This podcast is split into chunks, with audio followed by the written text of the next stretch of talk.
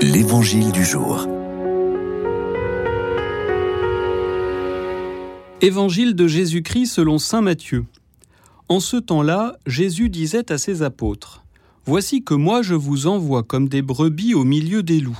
Soyez donc prudents comme les serpents et candides comme les colombes. Méfiez-vous des hommes, ils vous livreront aux tribunaux et vous flagelleront dans leurs synagogues. Vous serez conduits devant des gouverneurs et des rois à cause de moi, il y aura là un témoignage pour eux et pour les païens. Quand on vous livrera, ne vous inquiétez pas de savoir ce que vous direz ni comment vous le direz.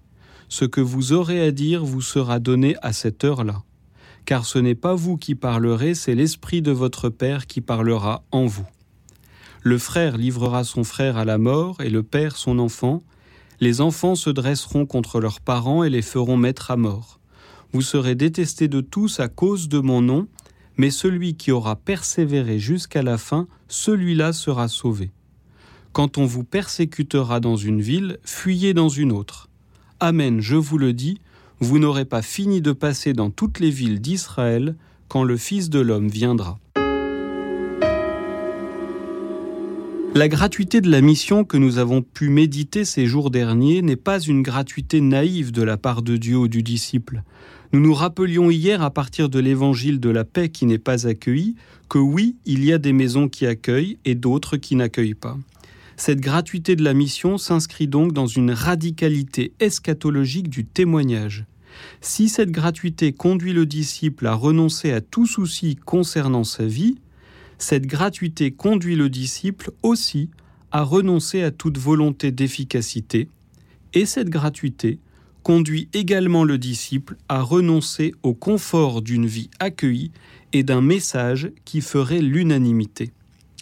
Non, les bonnes conditions de l'évangélisation n'ont jamais existé, et elles n'ont pas été procurées par un monde qui nous serait confortable ou acquis d'emblée. À l'inverse, le monde d'aujourd'hui n'est pas plus hostile à l'annonce de la bonne nouvelle qu'il ne l'a été de par le passé. Chaque époque a ses pauvretés et ses richesses. Est-ce que notre monde, ou la France, dont c'est la fête nationale aujourd'hui, est plus spécialement rebelle à l'annonce de l'Évangile, au message du christianisme, aujourd'hui plus qu'hier?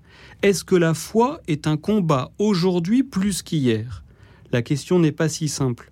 Mais ce qui est sûr, c'est que cela, tous les disciples du Christ le vivent, ici et maintenant, hier, aujourd'hui et demain. Le salut nécessite la reconnaissance du besoin d'être sauvé. Et si nous célébrons la passion de Jésus, c'est bien souvent parce qu'il y a une mort, des morts dans nos vies.